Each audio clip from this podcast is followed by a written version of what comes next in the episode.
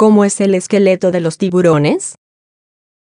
Si eres un adulto, tu esqueleto se compone de 206 huesos duros y densos que dan soporte a tu cuerpo, le proporcionan consistencia y le permiten realizar muchas actividades como caminar, correr o nadar. Pero, aunque seas un nadador olímpico, tu habilidad en el agua no podría compararse con la de los tiburones, cuyo esqueleto está especialmente adaptado para la vida en el agua y para la caza de presas tan ágiles como las focas.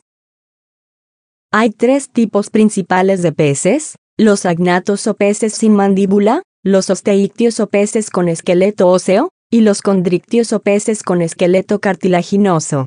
Los tiburones entran en el club de los condrictios, por lo que los huesos brillan por su ausencia. En su lugar tienen un esqueleto interno de cartílago, una sustancia compuesta por fibras proteicas, hidratos de carbono y otras sustancias englobadas en una matriz, sin minerales de calcio. Es la misma sustancia blanda que tienes en la punta de la nariz o en el pabellón de tus orejas. En la mayoría de las especies de tiburones, la parte principal del esqueleto se forma por el cráneo y la columna vertebral, a partir de las cuales se desarrollan otras estructuras importantes como las mandíbulas y arcos de soporte.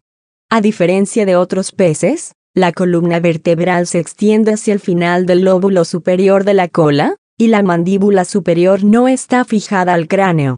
Las únicas partes relativamente rígidas son la columna vertebral y las mandíbulas, que contienen depósitos de sales de calcio, por lo que en estas partes el cartílago está calcificado pero no es hueso verdadero.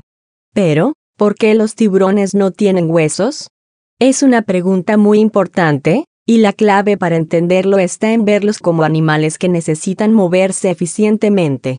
Algunas veces deben nadar en ráfagas rápidas e incluso saltar fuera del agua para perseguir presas, y además, carecen de vejiga natatoria, un apéndice que lleno de gas permite flotar a los peces óseos claramente necesitan un esqueleto ligero que les ayude a mantener la flotabilidad.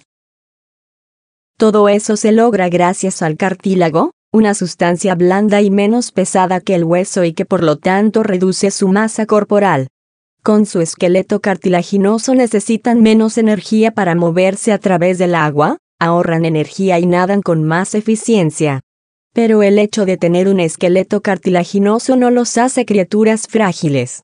Todo lo contrario, pues el cartílago, a pesar de ser blando, es muy flexible y menos quebradizo.